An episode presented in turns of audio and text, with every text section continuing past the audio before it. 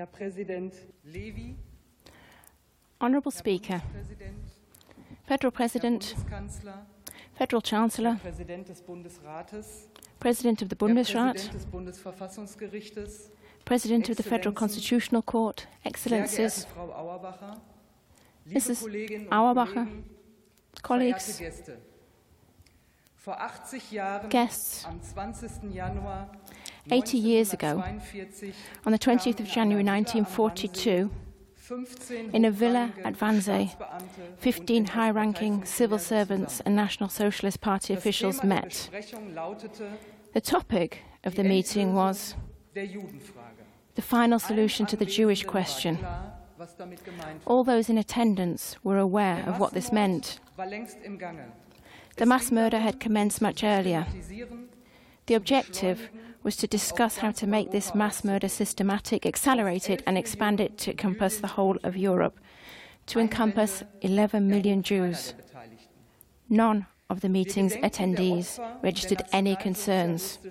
We remember the victims of the National Socialist crimes, the murdered Jews, the Sinti and Roma who died, the victims amongst the Slavic peoples.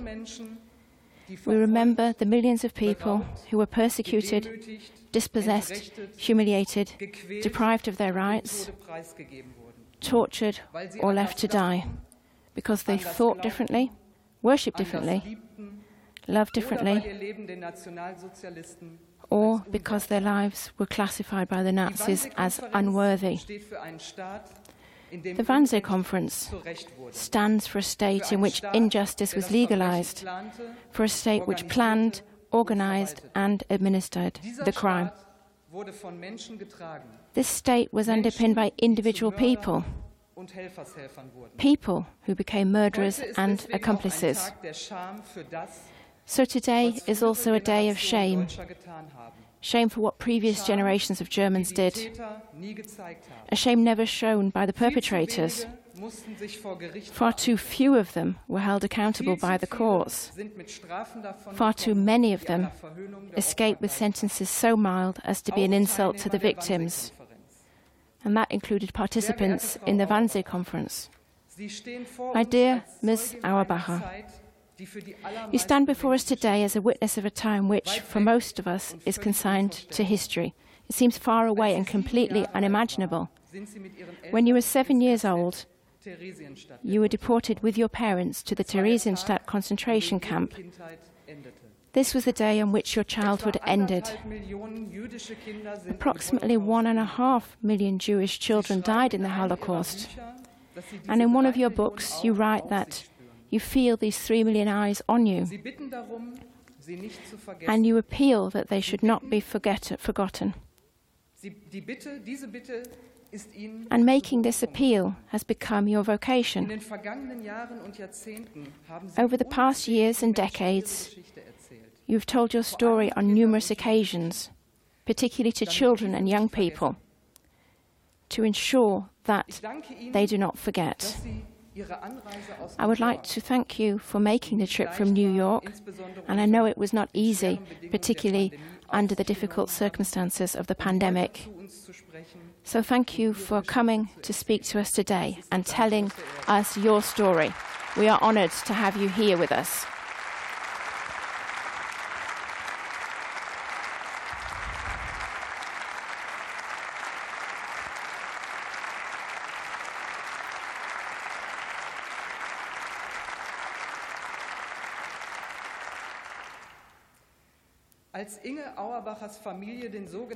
When Inge Auerbacher's family received the so called emigration order to deport them, her birthplace, Kippenheim, had already been declared in Nazi jargon to be free of Jews.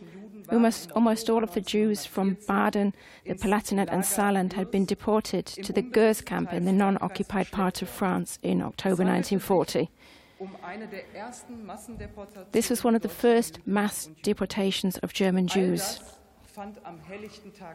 And all of this took place in broad lief, wie die daylight. And as the responsible officials duly reported back, it went off for the main without incident. Kippenheim ist heute ein Gedenk Today, the restored synagogue in Kippenheim is a remembrance education and meeting centre. It is run by citizens on a voluntary basis, engagierten Verein ist es auch zu verdanken, and it is also thanks to the dedication of a local group that the house of Inge Auerbacher's grandparents in Jebenhausen was able to be preserved, an das einstige and that today it is part of a path of remembrance commemorating former Jewish life in Göppingen. As a representative of all the dedicated local people, I would like to welcome the Mayor of Göppingen, Mr. Alex Meyer.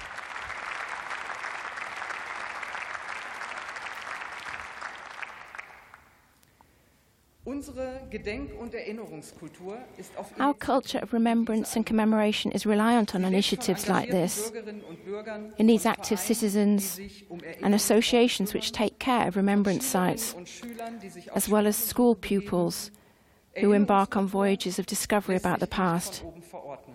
Sie A culture of remembrance is not something which can be imposed from the top downwards, and it is not confined to state rituals like this annual act of remembrance. At least not in a free and democratic society. wandelt sich.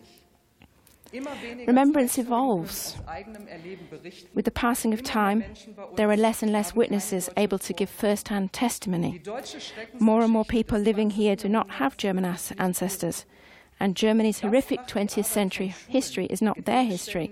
That makes the work of schools, remembrance sites, and museums all the more important.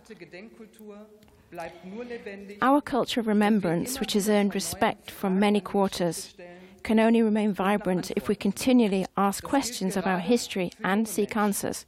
And that applies particularly to young people. And it also means being able to accept different perspectives and discussing reference points of the histories of others. As long as we do this and the debates take place in a sensitive, responsible, and respectful fashion. So I am particularly saddened by the fact that we have had to postpone the German Bundestag's youth encounter due to the pandemic. But of course, we will reschedule it as soon as possible. The youth encounter brings together young people from different countries with different life experiences and different life stories. And they are united by one thing by their belief that what happened must never be repeated. Anti Semitism, misanthropy, and racism have no place in our society, neither today nor in the future.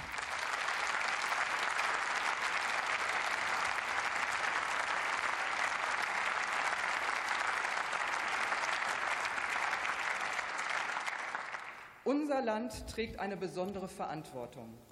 Our country bears a special responsibility. Europas ist ein deutsches Verbrechen. The genocide of the European Jews is a German crime, eine Vergangenheit, die alle yet it is also a past which is relevant to all, Deutsche, nicht nur not only Germans and not only Jews. Deshalb beteiligt sich der Bundestag And that is why the Bundestag, together with other Parlamenten an der European parliaments, is Remember in den participating in the social media We Remember campaign. anderen weltweit setzen wir ein Together with many others worldwide, we are taking a stance on remembrance of the Holocaust, a stance against xenophobia and anti Semitism. Zeichen setzen alleine reicht nicht. But merely taking a stance is not enough. Um Knesset, I welcome the President of the Knesset, Mr. Mickey Levy.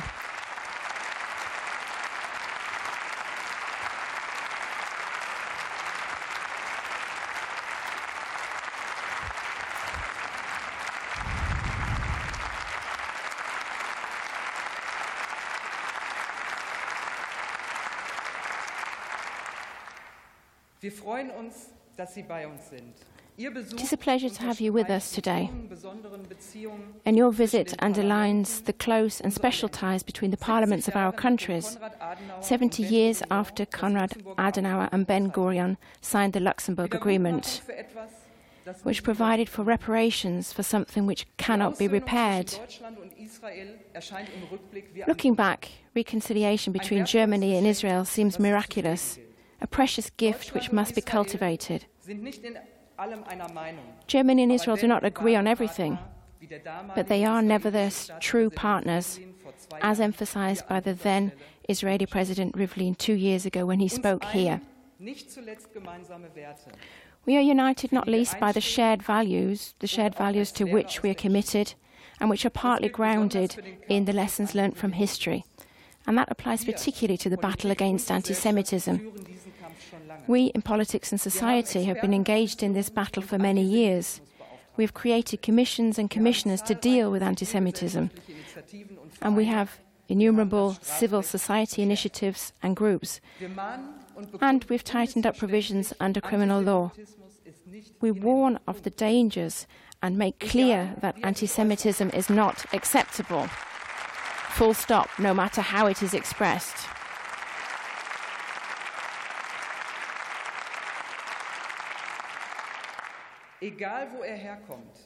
No matter where it comes from. sollen sich antijüdische Stereotype und Never again breit machen können. must anti Semitic stereotypes and prejudice be allowed to take hold. Für die Übel der Welt. Never again must Jews be made responsible for the evils of the world. Bereiten für Ausgrenzung, Never again must anti Semitism pave the way for exclusion, hatred, and a fanatical ideology of extermination. This ceremony of remembrance is also part of our commitment because we remember in order to counter any threat of repetition, as stated in the original proclamation on this day of remembrance. Yet remembrance and commemoration do not create immunity to anti Semitism, nor do they safeguard against racism and right wing extremism. They did not prevent the murderous terrorism of the NSU, nor the anti Semitic attack in Halle, Rechtsextremen Morde von Hanau. nor the right wing extremist murders in Hanau. Geschichte hat nicht verhindert, And knowledge of history has not prevented one third of the German poli- die Juden hätten population vielleicht doch zu großen Einfluss. believing that the Jews might indeed have too great an influence, and has not prevented 70% of people from agreeing or partially agreeing that Israeli policy in the Middle East, and I quote, is as bad as that of the Nazis in the Second World War. And it has not prevented the pandemic, the pandemic from further stoking the hatred of Jews, which was already rife. So anti Semitism is there, and it is to be found not only on the extreme margins, not only amongst intransigent diehards and a few anti Semitic trolls on the internet, it is a problem of our society, of society as a whole. Anti Semitism is to be found in our midst.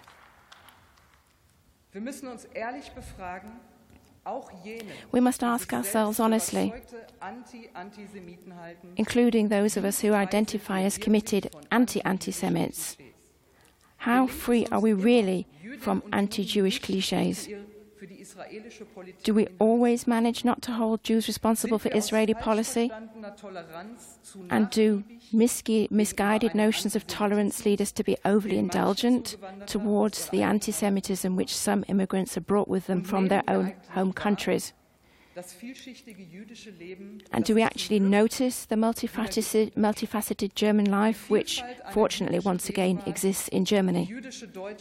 Jüdische Deutsche und deutsche The diversity of contemporary Jewish life encompassing German die junge Israel, Jews and Jewish Germans, Orthodox and liberal Jews, young Israelis, and Jewish families from the former Soviet Union. Juden gibt es nicht.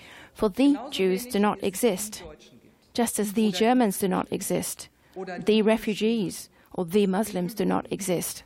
wer gegen Muslime und ihren Glauben And incidentally, als anybody who incites hatred of Muslims and their faith undermines their own credibility as a friend of Judaism.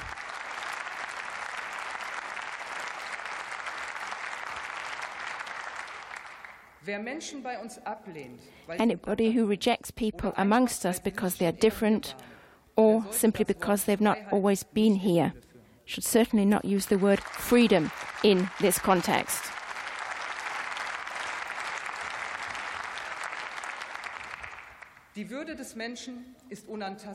Human dignity is inviolable, the dignity of every human. The lessons drawn from history shaped our constitution, and we know from experience that free societies remain vulnerable on the inside. Mut zur Intoleranz So that is why we need courage to show intolerance towards those who want to use democracy to destroy it. And that is why we need that. Those are not my words. als ein Vater des Grundgesetzes. They are the drastic words of Carlo Schmid, one of the architects of the German constitution, the basic law.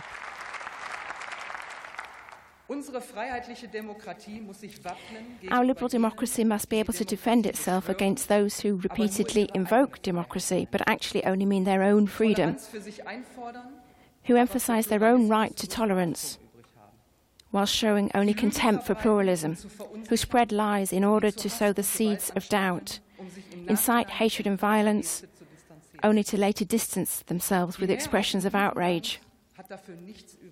The majority in our country has no time for this. They will not allow themselves to be enticed into violence. They vote, demo- they vote democratically and debate democratically. And they are often passionate in these debates, sometimes even fierce. In our approach to the others, we need more courage to show intolerance, the resolute use of all means at the disposal of a resilient democracy. When right wing extremists, historical revisionists, and ethno nationalists celebrate election victories, it is not a warning sign, it is a sign that it is high time to take action.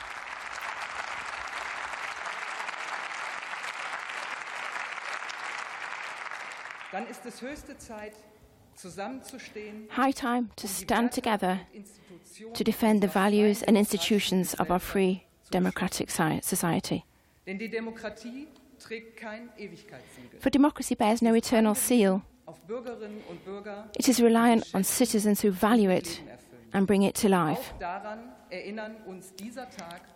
And this is also one of the lessons which we are reminded of on this day and by German history. We are reminded that it is up to all of us. Ladies and gentlemen, a diverse culture which had grown over centuries was destroyed by murderous German fanatical racism. This impoverished Europe.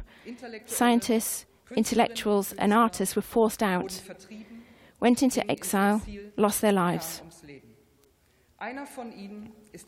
One of them was the composer from Prague, Hans Krása.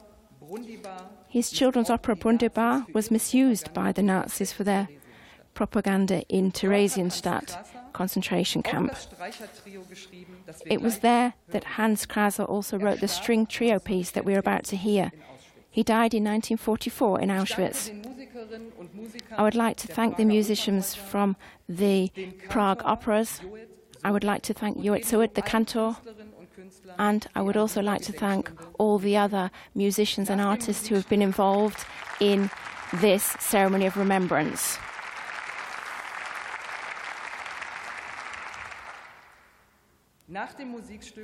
After the music is finished, Ms. Auerbacher, you have the word. You have the floor. Thank you very much.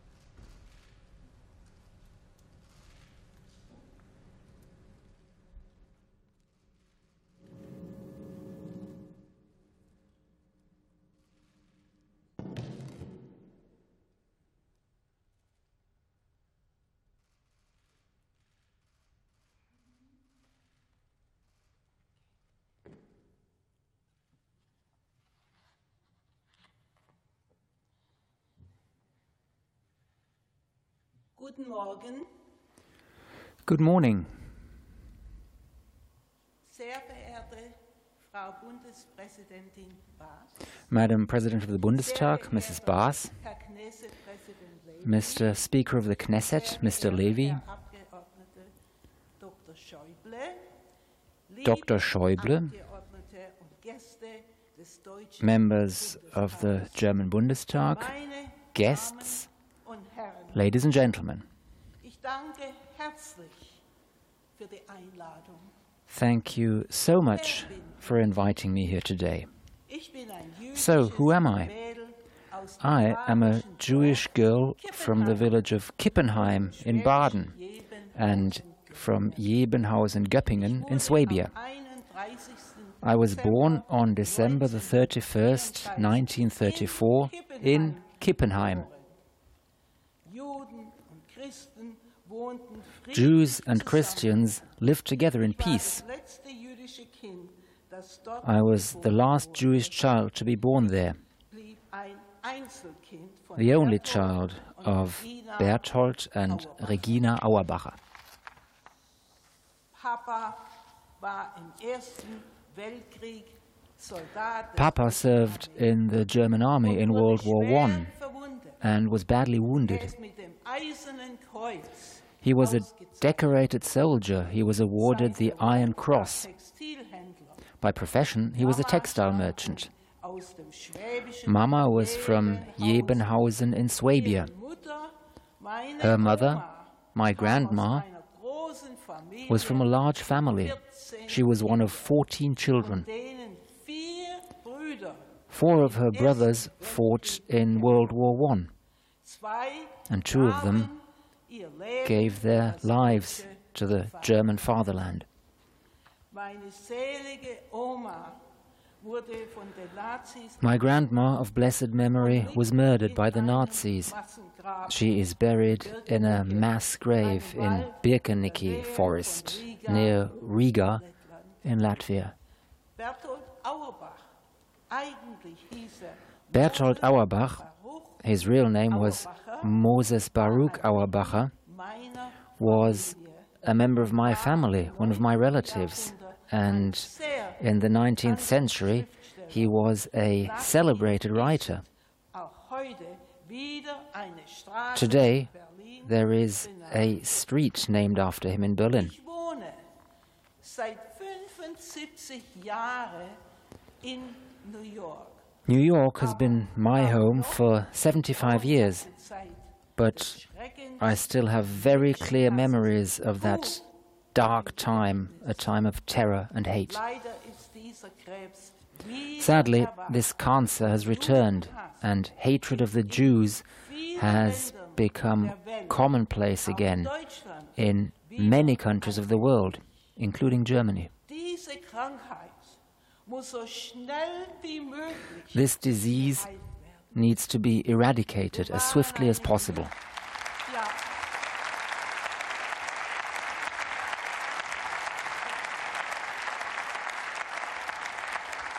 Wir waren eine glückliche Gemeinde in Kippenheim, bis der We were a happy little community in Kippenheim until something happened to disturb the peace of our quiet village.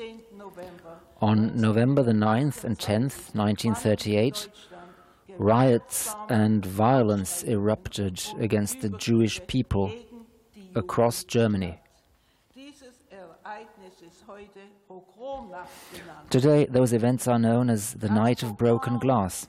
In Kippenheim am 10. In Kippenheim, there was a pogrom on November the 10th. Zeit noch nicht einmal I was not even four years old at the time. Nazi-Raudis hoodlums threw bricks through our windows. Ein Stein hat mich beinahe getroffen. I was nearly hit by one of those stones. Synagoge wurde nicht niedergebrannt. Our synagogue was not burnt down. There were Christian houses in the neighborhood, and there was a risk that they might catch fire as well. über 16 Jahren wurden ins KZ All men and boys from the age of 16 were sent to concentration camps. My grandpa and papa were deported to the concentration camp at Dachau, in der Baracke where they were held in Block 16.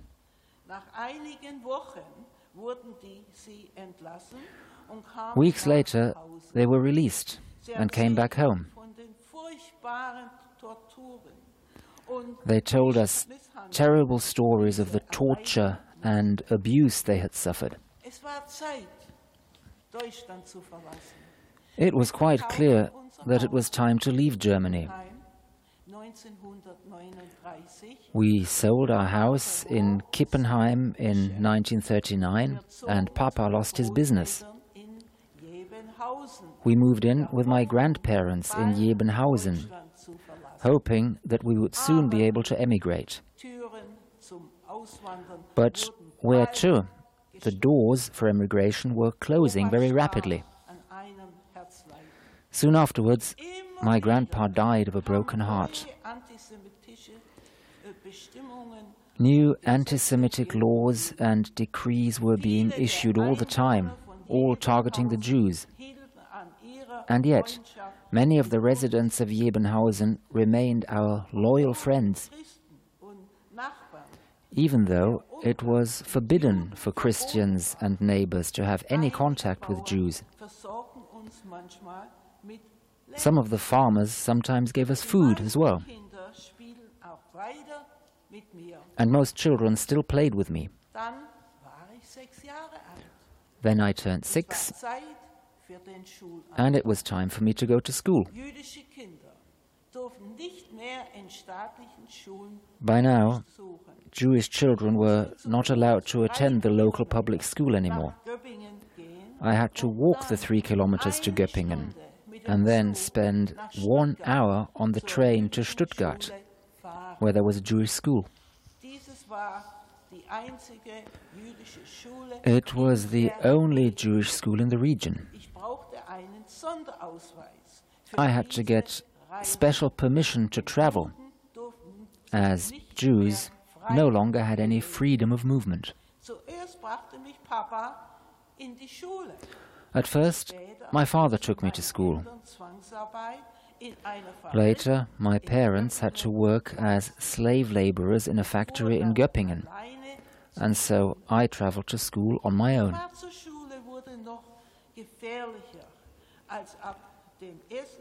The journey to school became even more dangerous after September the 1st, 1941, as all Jews aged six and over had to wear the yellow star. I was taunted and harassed by some of the Christian children.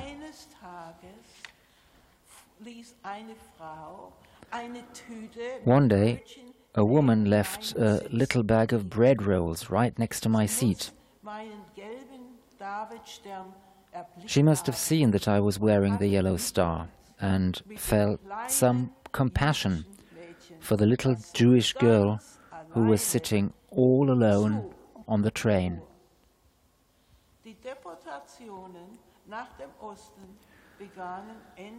The deportations to the east began at the end of 1941. My grandma and most of the children from the Jewish school were deported to Riga in Latvia. The school in Stuttgart was soon forced to close before I could finish first grade. We had to leave my grandparents' house in Jebenhausen and move into a Jewish house in Göppingen.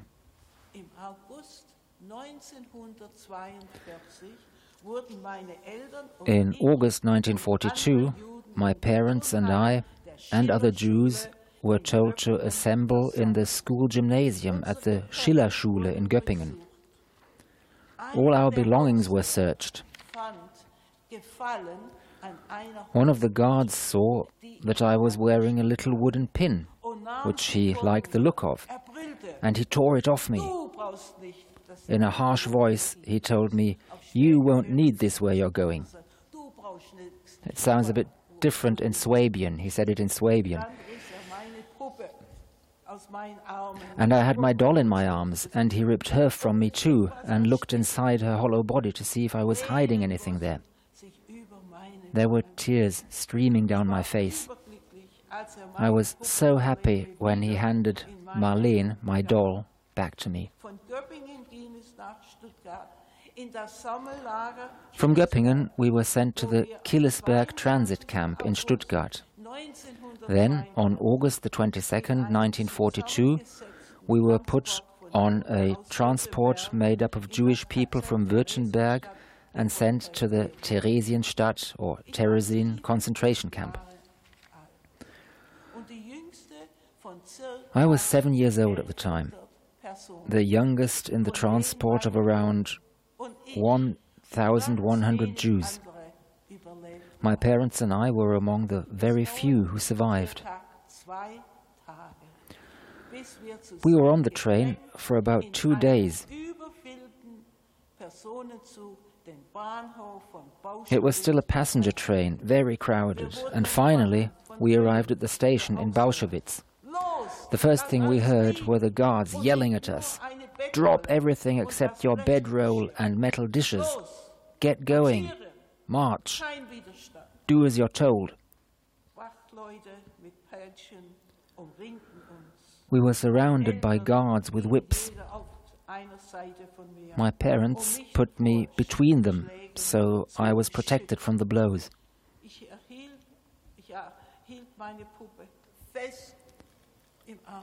I was holding on to my doll for dear life. We walked about three kilometers. For the older people, it was a very long and difficult journey on foot. Finally, we passed through an entrance arch into a garrison, very large. Our quarters were located on the top story. We had no beds, there was just the cold floor. It was very, very overcrowded. Theresienstadt, or Terezin, consisted of vast red brick barracks and old rundown houses. The concentration camp was totally sealed off from the outside world by high walls, wooden fences, and barbed wire. Contact with anyone outside was strictly forbidden. On October 10, 1941, Reinhard Heydrich, Adolf Eichmann, and other Nazi high ups had decided that Theresienstadt should serve as a transit camp for Jews before they were sent onwards to their deaths.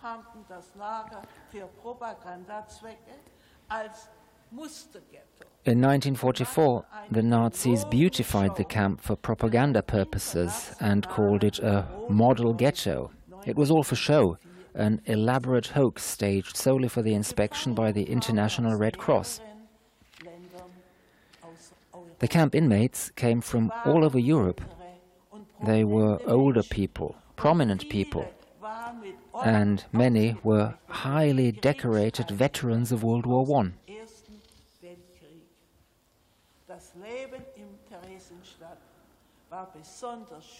Life in the Theresienstadt concentration camp was especially difficult for such a young child. There was no escape. There were only the gas chambers at Auschwitz, starvation, suicide, or death from disease.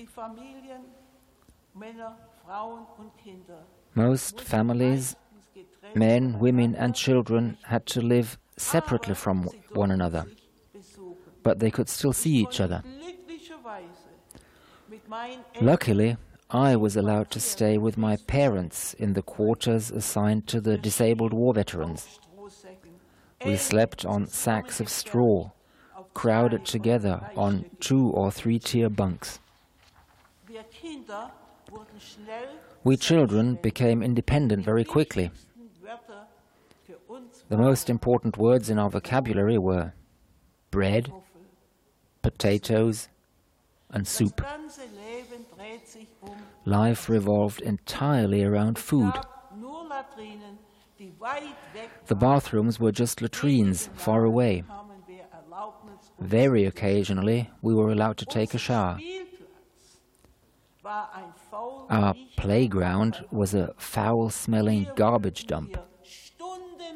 We rummaged around here for hours, hoping to find a treasure, a rotten turnip, or some potato skin. If it was still edible, we would cut a little bit off to eat. School was forbidden for us children. Classes were held in secret and we were taught some basic reading and writing skills. This was called keeping ourselves busy. I made a bed for my doll out of a dirty cardboard box, which I kept at the end of the top bunk where I slept alongside my parents.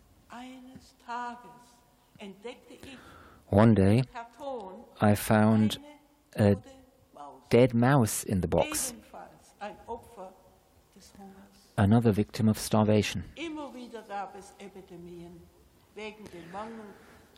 There were frequent epidemics caused by the lack of sanitation and the overcrowded conditions that we had to live in.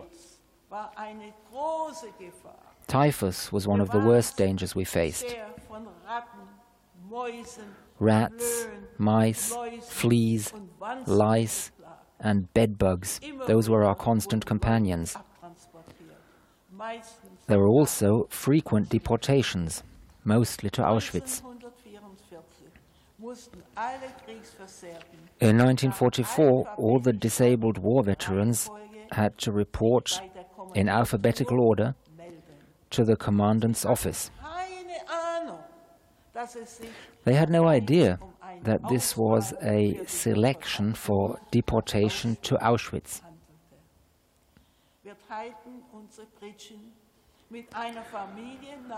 We shared our room with a family named Abraham from Berlin. They had a daughter, Ruth Nelly, who was exactly my age and who was an only child, just like me. Her father had been wounded in World War I and walked with a limp.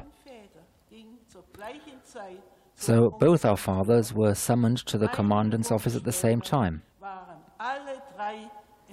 A few weeks later, all three members of the Abraham family were deported to the east. By a miracle, we were left behind.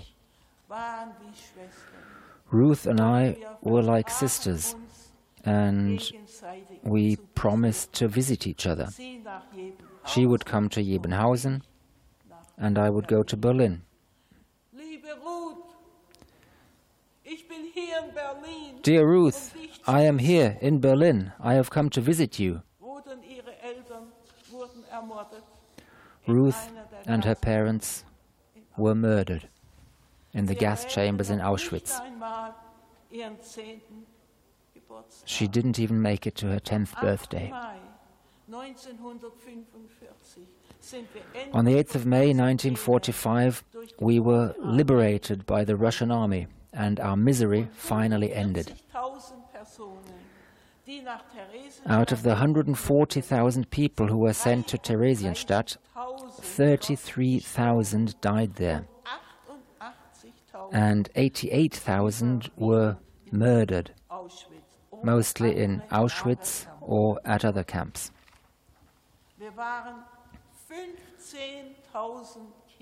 15,000 children passed through the Theresienstadt camp, and very few of them survived. Miraculously, I am one of them. Let me add something. I'm wearing a butterfly here today, and it's not only a piece of jewelry.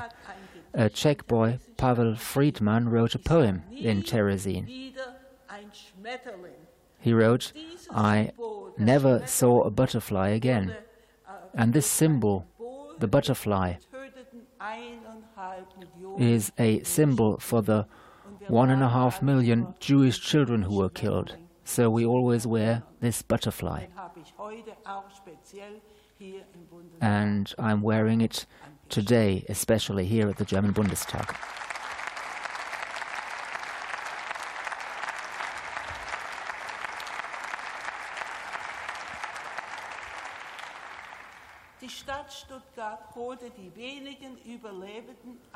The city of Stuttgart sent a bus to pick up the few survivors. We went back to Göppingen, but only stayed there for nine months. In May 1946, we emigrated to New York. I was 11 years old. My parents found work with a well to do family, my mother as a maid, and my father as a butler. To me, America felt like Wonderland. Sadly, though, my dream was about to end. I had a very bad cough, so I was taken to the doctor. After he examined me, he told my parents, Your daughter is very sick. She has tuberculosis in both lungs. She has to go to hospital right away. The doctor told my parents that the disease was caused by the three years in the concentration camp, where I had been undernourished and lived in filthy conditions. I was placed in a community hospital. I could hardly believe it. I thought, I am being locked up again. This can't be true. My face was awash with tears. I had to spend two years in bed and undergo painful medical examinations. Finally, my parents said, It's enough. They had found an apartment in Brooklyn by that time and they took me home. Within a few months, however, I was in an even worse state than before, with bleeding in my lungs and very weak. I prayed to God, Please, don't let me die. I want to live. By a miracle, a new drug came out, streptomycin, the first antibiotic that was effective against tuberculosis. A Nobel Prize was awarded for its discovery. I had to stay in bed for another year, but I was so thankful because those painful injections of streptomycin cured me. Finally, aged 15, I started school, and I finished high school in three instead of four years. I was very interested in science, so I went to college to study chemistry. After a few years, I got sick again. I had to spend another 12 months in bed and take 26 pills a day and two shots of streptomycin. Then, at last, I went back to college and completed my studies. For 38 years, I pursued a career as a chemist in medical research and clinical work. To sum up, as far as I know, I am the only child survivor who was deported from Stuttgart to the concentration camps. 20 members of our family were murdered by the Nazis.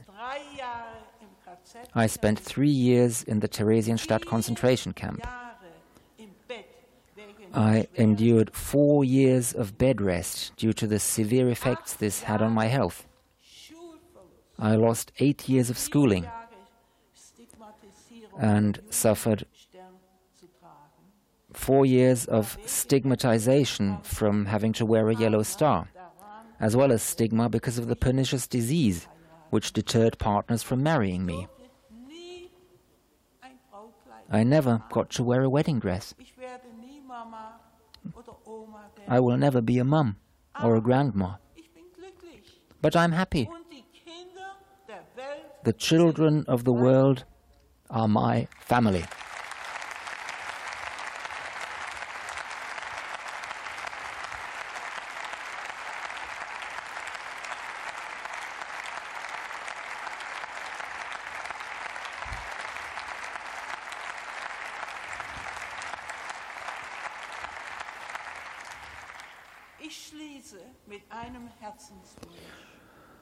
I would like to conclude by sharing what my heart desires the most.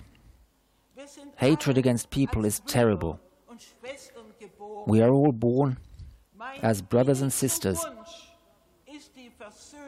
My greatest wish is reconciliation among all people.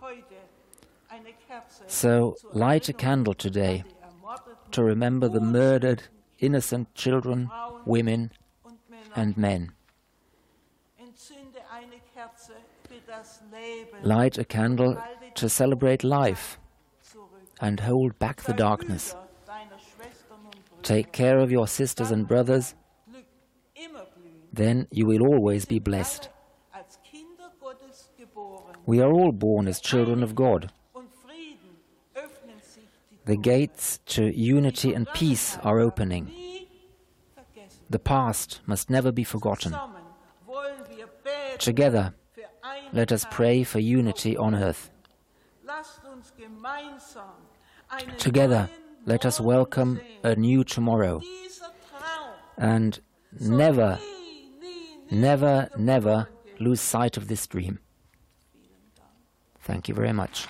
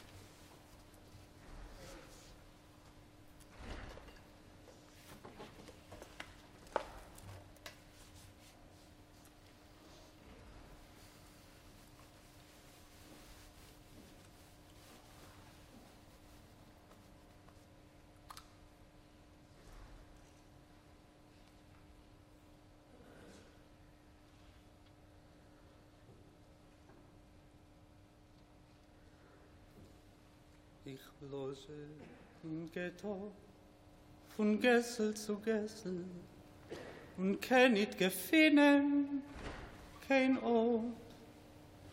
Nicht is mein Liebe, wie trockt meiner Riebe. Menschen, o so krotsch a Wort.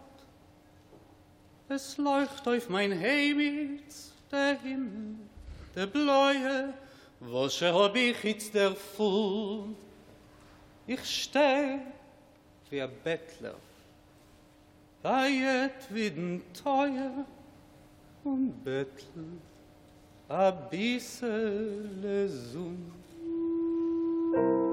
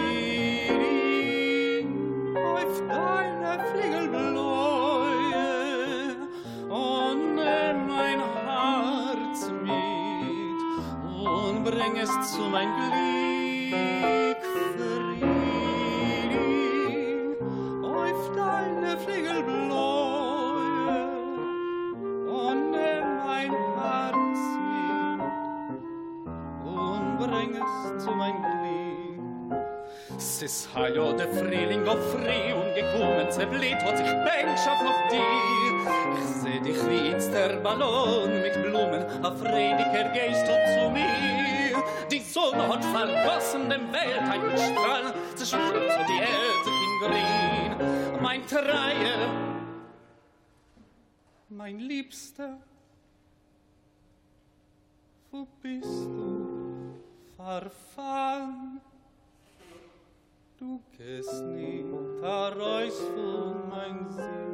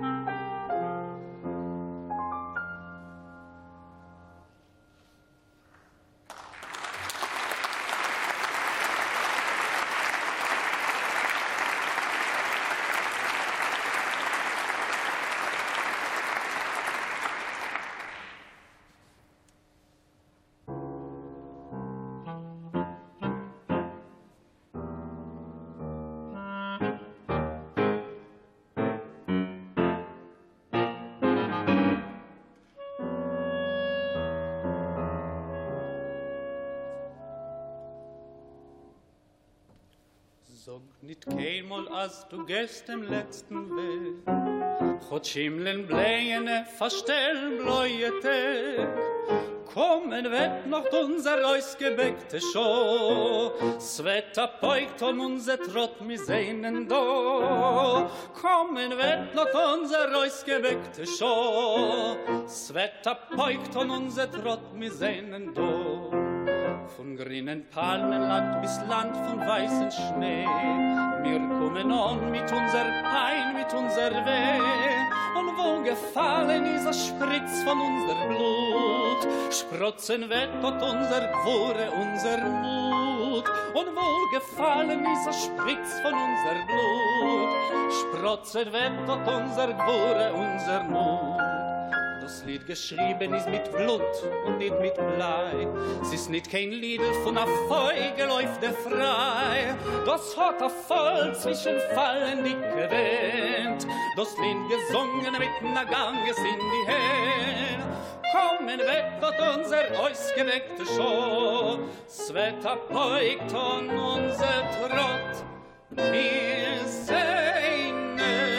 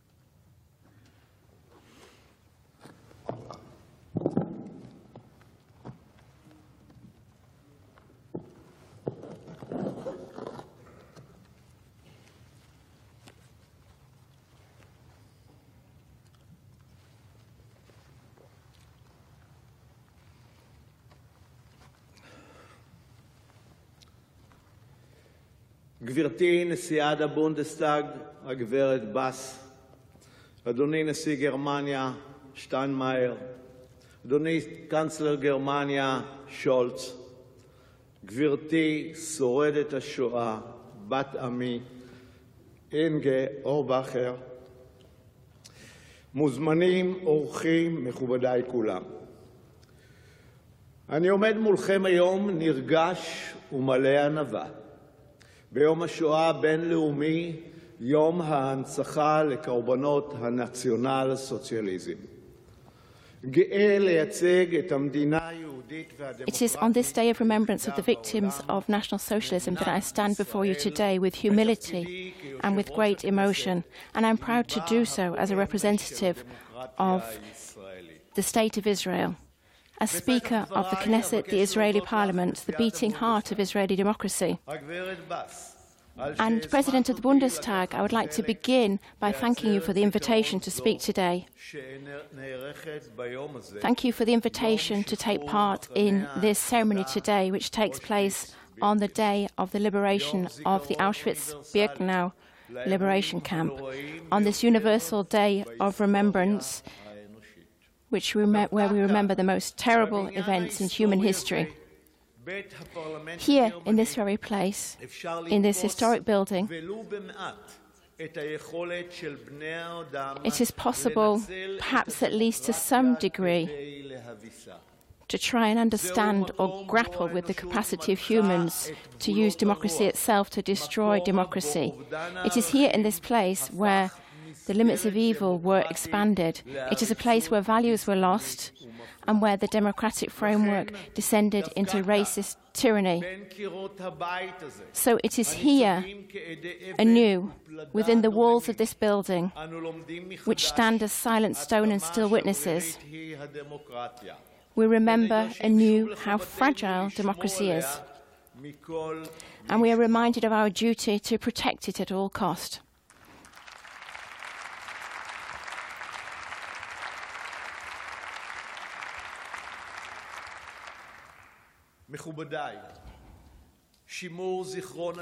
Ladies and gentlemen, keeping alive remembrance of the Holocaust is a difficult task, a task which must be shouldered by every generation anew.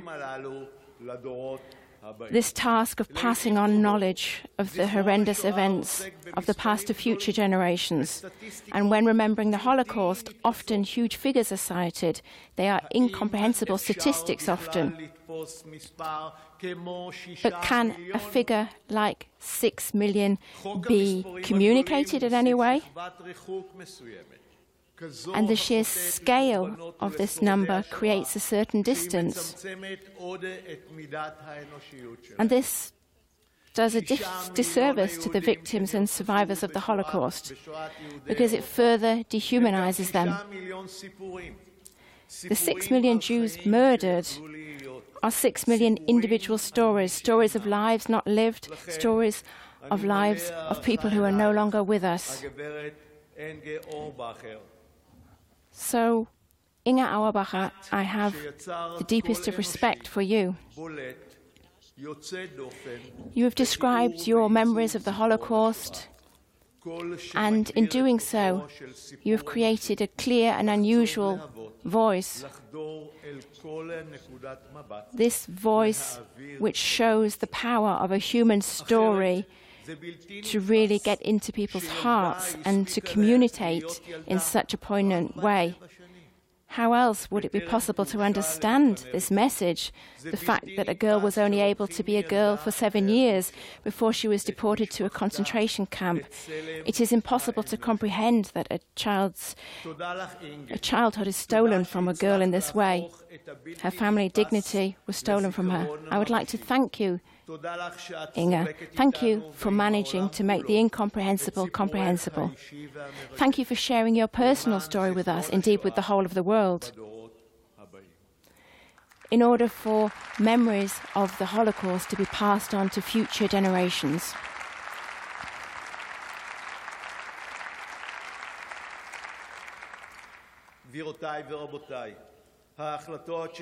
Ladies and gentlemen, the decisions which changed Inge's life were taken 80 years and seven days ago, not far from here in the Wannsee villa.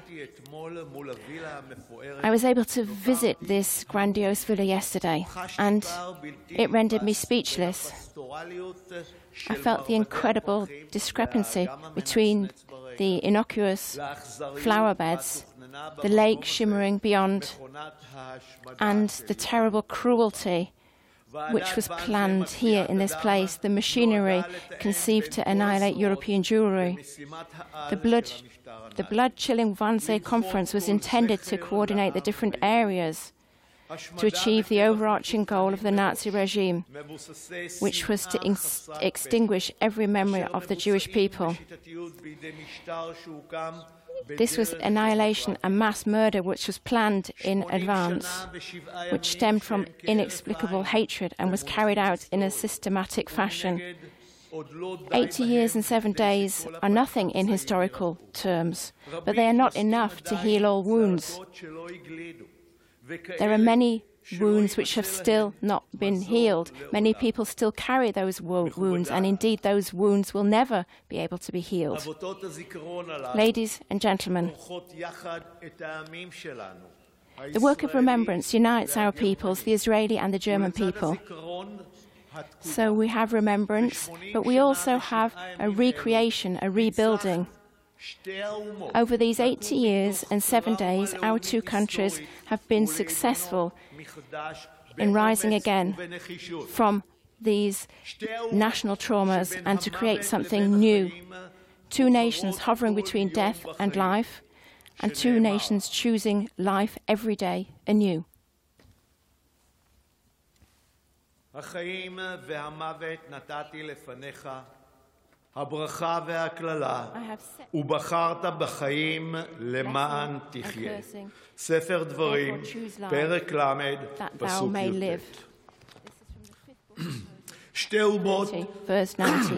שתי אומות שעברו מסע יוצא דופן בדרך לפיוס. So these two countries have embarked on an unusual journey on the path to reconciliation and consolidating their relations. On the basis of a courageous friendship, Germany and Israel have built a bridge, and we believe in the strength and importance of democracy and in the absolute necessity of working to preserve this democracy again and again.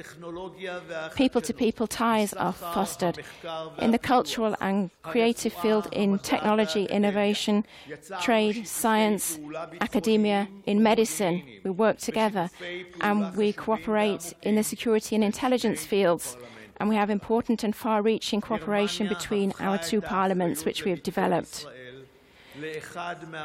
Germany has made responsibility for the security of Israel one of the cornerstones of our foreign policy.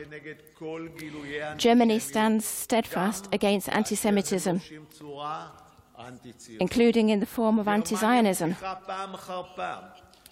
And in bilateral and international forums, Germany has proved again and again its awareness of the moral and historical responsibility it has for the existence and security of the State of Israel. Our relations are based on trust, honesty, and solidarity. And this allows us to tackle challenges being faced by our two countries, and indeed challenges being faced by humanity as a whole. We can tackle those challenges together.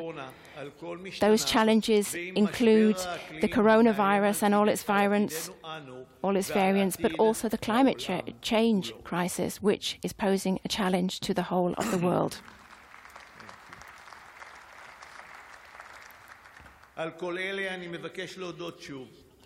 I would like to say thank you once again to the previous Federal Chancellor, Angela Merkel, for all of this. She only recently retired from her long term in office. She has consolidated Germany's strength and has worked untiringly in consolidating relations between our two countries. So thank you very much, Angela Merkel.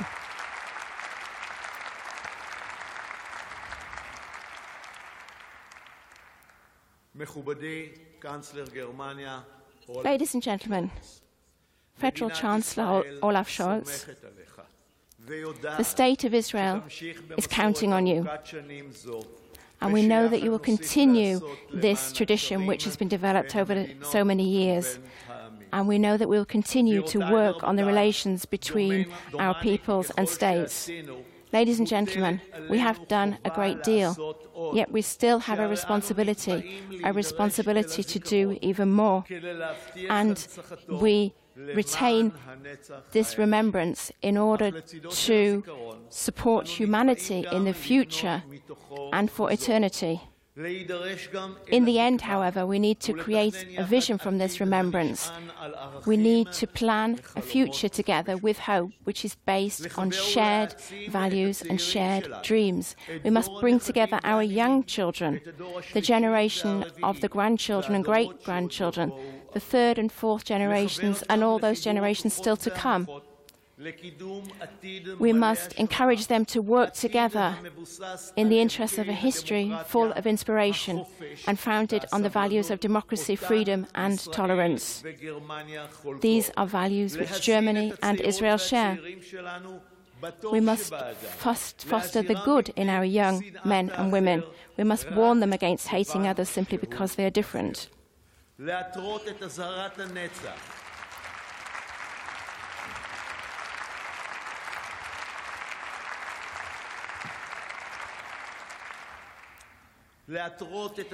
eternal and terrible warning of the Holocaust of the European Jews is never again. Never again.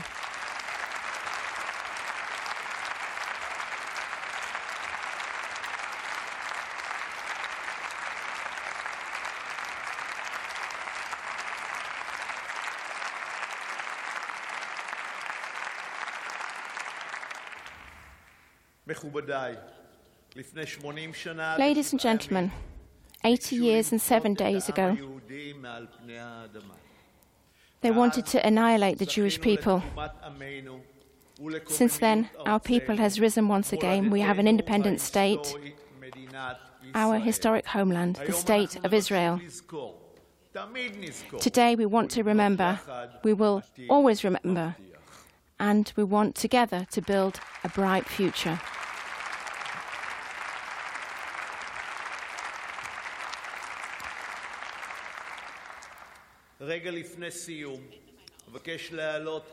And before I finish, I would like here in this place to remember the dead. I will read an excerpt from the Kaddish prayer, the Jewish prayer which honors the souls of the deceased.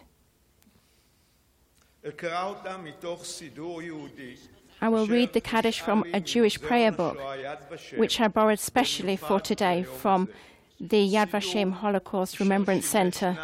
This prayer book was used by a Jewish German boy at his bar mitzvah on the 22nd of October 1938, shortly before the November pogrom, also known as Kristallnacht.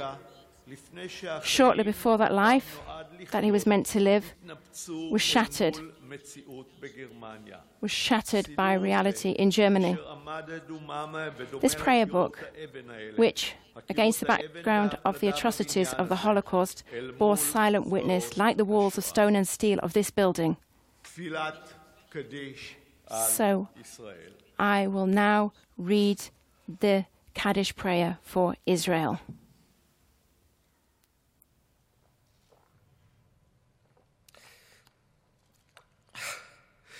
יתגדל ויתקדש שמי רבה. בעלמא תברך קראותה, וימליך מלכותה, ויצמח פורקנה, ויקרב משיחה. בחיי חון וביום חון, ובחיי דכל בית ישראל, בעגלה ובזמן קריב, ואמרו אמן.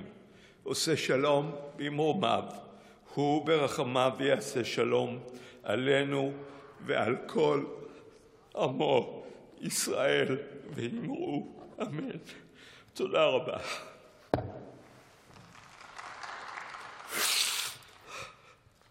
תודה רבה לכם. תודה.